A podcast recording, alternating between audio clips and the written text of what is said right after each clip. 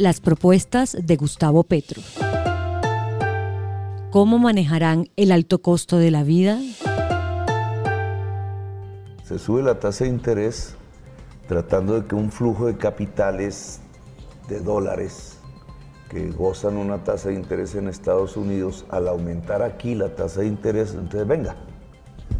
Y entonces aumenta la, la oferta de dólares, revalorizas el peso entonces los productos que estás importando te valen menos.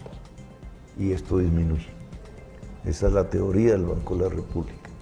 En mi opinión desacertada, porque antes que la meta inflacionaria debe ser la meta en crecimiento económico y empleo.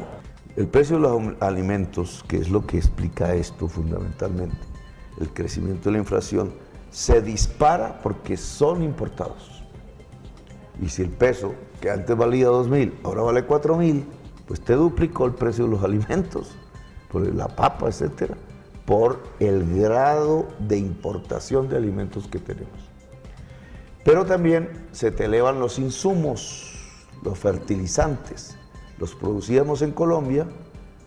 Duque le regaló la empresa que producía fertilizantes, que era Monómeros Colombo Venezolanos, sede Barranquilla, a Guaidó. Guaidó se la robó, cerró la empresa y entonces ahora los importamos.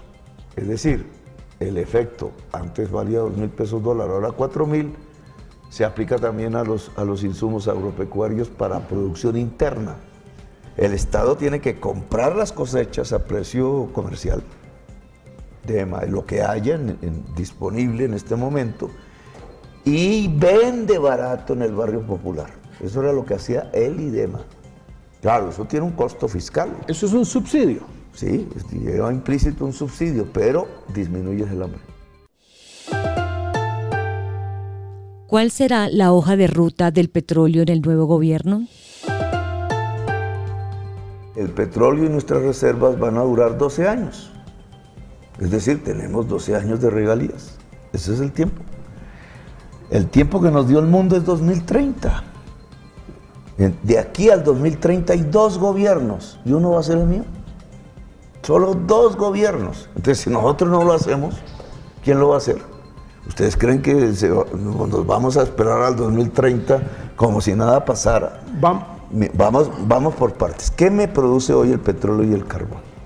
Unos recursos para el Estado, para el Estado, literalmente incluso para Estado, que yo tengo que reemplazar y ver dónde los consigue.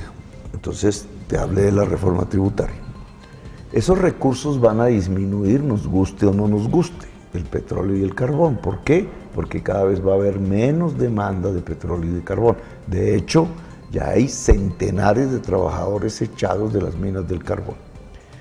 Y la otra parte que me produce el carbón y el petróleo es cuando se exporta, me deja reservas, me deja dólares, que llegó a ser 40 mil millones de dólares en el 2013 aquí, pero que ya no es aquí, excepto este pequeño repunte. Ya no es aquí. Aquí me dejó 12 mil millones de dólares hace como un año, no más. ¿Cómo lo reemplazo? ¿Qué es lo que tiene que hacerse eh, responsablemente? Hay varias opciones. Turismo, si hay paso. Turismo, porque es una manera rápida de obtener divisas ventas de productos agrarios hoy usables, hoy existentes en Colombia para la exportación. Tienes dos, básicamente, café, si le aumentas el valor agregado al café, cannabis, y tienes que dar el paso, porque te pueden dar 5 mil millones de dólares por el cannabis. Tienes que dar el paso. Exportaciones a Venezuela y Ecuador si mejoramos las relaciones que incluso podrían ser industriales como lo eran en el pasado. Recuperar el mercado de exportación industrial de Colombia, que era hacia Venezuela y era hacia Ecuador. Y tienes entonces ya tres instrumentos de corto plazo para reemplazar lo que te genera actualmente el petróleo y el carbón. ¿Cómo manejará la deuda externa? Si usted disminuye el déficit fiscal sí. y al mismo tiempo disminuye el déficit comercial, esta presión por el endeudamiento disminuye. Y esa es una solución, digamos, a, una política de menor endeudamiento. Pero usted no es amigo, digamos, de, esas ideas de, de otrora, de los años 80, de moratoria de deuda, de no pagar la deuda, de rancharse muy, muy Rafael Correa, muy Evo Morales, de no pagar la deuda, muy argentino, de no pagar la deuda. Usted no, usted, digamos, la deuda hay que pagarla. Yo soy economista, entonces, si estos fueron compromisos, indudablemente aquí hay metido corrupción, aquí está Odebrecht, aquí hay un poco de cosas, pero son compromisos que deben cumplirse. ¿Cuántos empleos crearán? Hay que desarrollar el capitalismo. Entonces, ¿qué es lo que impide el desarrollo del capitalismo en Colombia? Relaciones premodernas en el poder, señores feudales con la tierra, armados y matando campesinos. Eh, un sistema oligopólico que concentra las condiciones para producir riqueza en manos de cinco prácticamente. Eh, una clase política que no tiene ni idea ni siquiera de lo que estamos hablando, que es incapaz para gobernar a Colombia y el capitalismo no se ha podido desarrollar. La misma clase capitalista, los industriales, han preferido apoyar terratenientes que desarrollar la propia industria, políticamente hablando. Entonces, lo que se trata del pacto histórico, como lo propuso López Pumarejo hace unos, unos años, es desarrollar el capitalismo retomarán las relaciones con Venezuela? Si nosotros hacemos una geopolítica de acuerdo a los intereses, a nuestros intereses, ni Putin ni la OTAN. Un espacio de paz en América Latina separado de eso. Y entonces aquí, ¿qué papel juega Venezuela? Pues Venezuela está atrasada porque ni siquiera esta discusión que yo adelanto en Colombia de separar nuestra economía del petróleo, allá existe. Allá ni Maduro, ni la oposición, ni nadie habla de esto. Allá es ver quién se queda con el petróleo, no cómo se reemplaza el petróleo. Pero si ellos siguen así, nosotros no podemos incidir en eso. Un mejoramiento de las relaciones diplomáticas, si Estados Unidos es capaz de quitarles el bloqueo, es decir, comprarles su petróleo, que es lo que les interesa, al precio internacional, imagínense, vuelve y juega al ciclo venezolano ahora se volverán ricos. Ahora los venezolanos se irán para allá y otro poco de colombianos para allá. Que ya hay cuatro allá. Y vuelve y juega hasta que se vuelve y se cae el petróleo y, tienen hambre. Pero si eso pasa en este periodo, Colombia puede exportar, generar un boom exportador incluso de mercancías industriales hacia Venezuela. Y nos ayuda a solucionar nuestro propio problema. El agro, la nueva economía con potencial.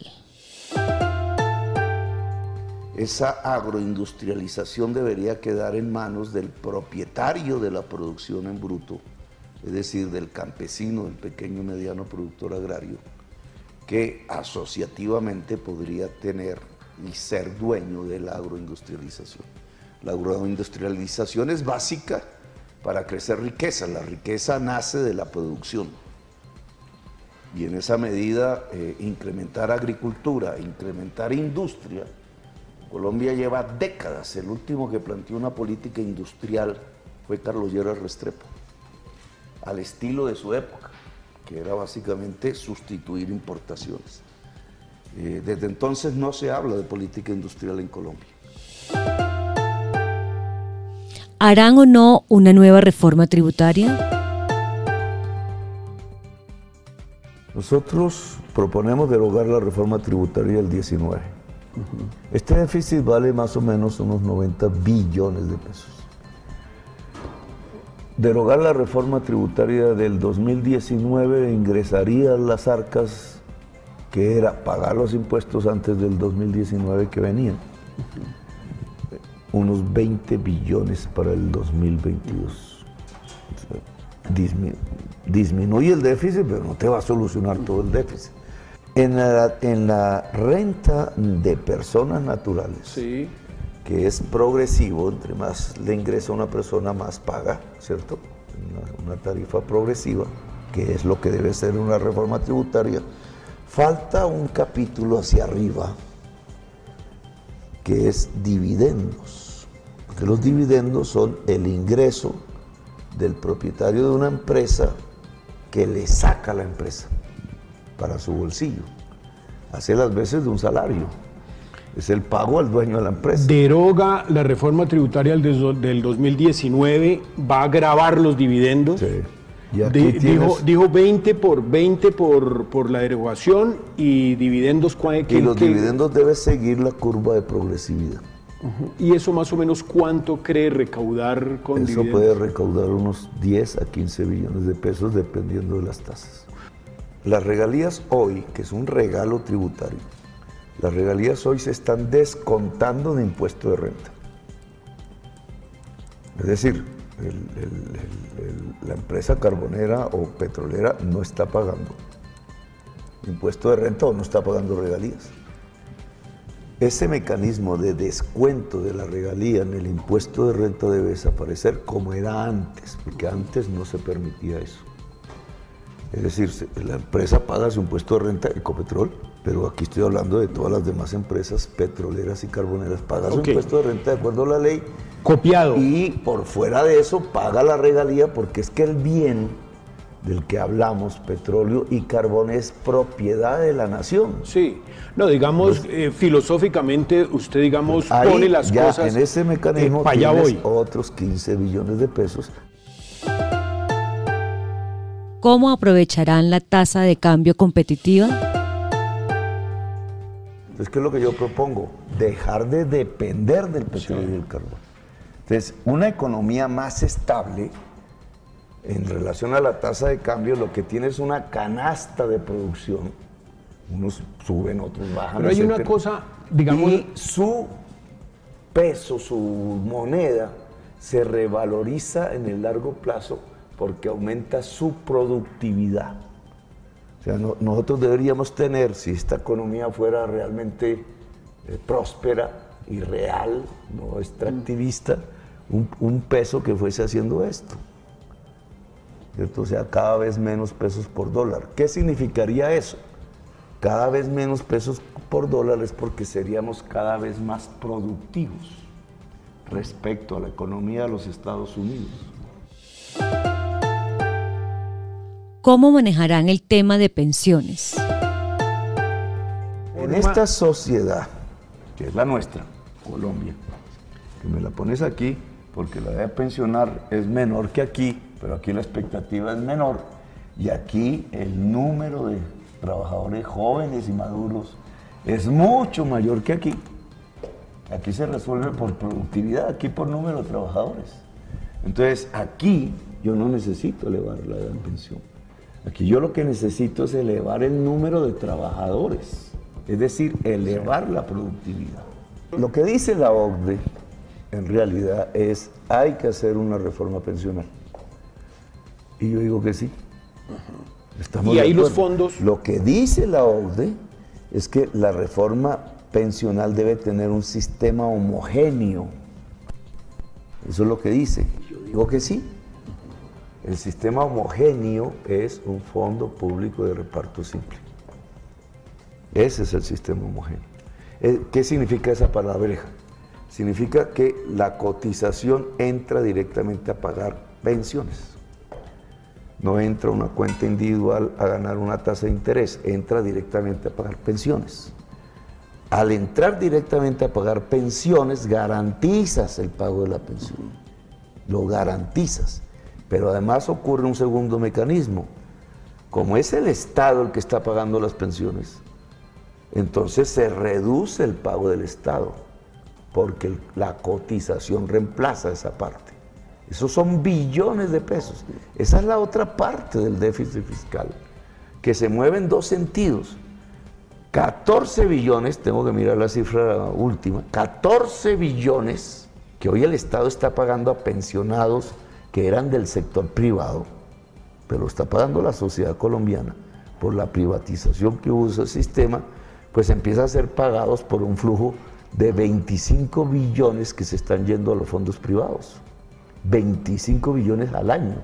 tú reduces esos 14 y lo llevas a disminuir el déficit o a otro gasto. El otro gasto que es pagarle medio salario mínimo a cada viejo y a cada vieja que no está pensionado. ¿Cuánto te da eso? Medio 500 mil pesos por 12, 6 millones al año. ¿Cierto? Y son 3 millones. Necesitas 18 billones para tener 100% cobertura pensional. 100%. Nunca había existido en Colombia. ¿Cómo logra los 18 billones? Simplemente haciendo que la cotización empiece a pagar pensiones. Es decir, en un fondo de reparto simple.